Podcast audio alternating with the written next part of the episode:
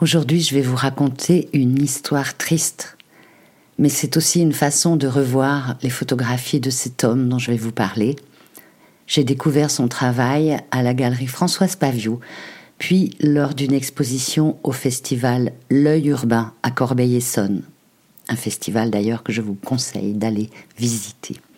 Cet homme s'appelle Bogdan Konopka. Il est né en Pologne en 1953 il a vécu et a travaillé à Paris pendant de longues années.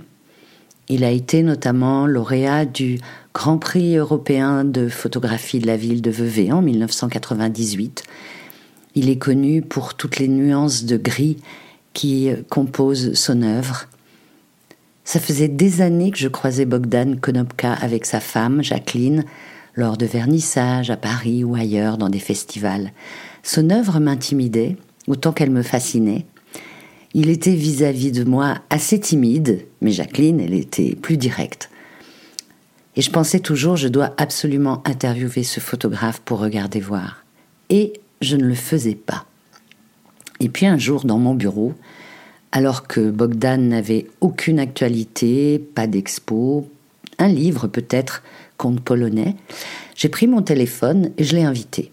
Et c'est Jacqueline, évidemment, qui a répondu. On a fixé une date pour l'enregistrement, le mercredi 15 mai 2019 à 11h30. Et ils sont arrivés tous les deux à la maison de la radio. Je les ai installés dans un salon, dans un canapé rouge, en attendant que le studio se libère. Ils étaient joyeux, et moi aussi. On a réalisé l'entretien pour ne garder que 4 minutes 30 de ces paroles. Je l'ai pris en photo.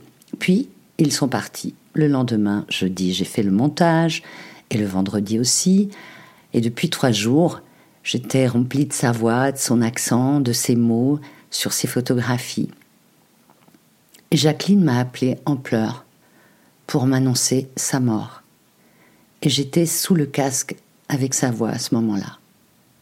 Dans son labo, disait-elle, le dimanche suivant, ou le samedi, je ne sais plus, à l'antenne, ma voix ne suffisait pas pour dire ma peine.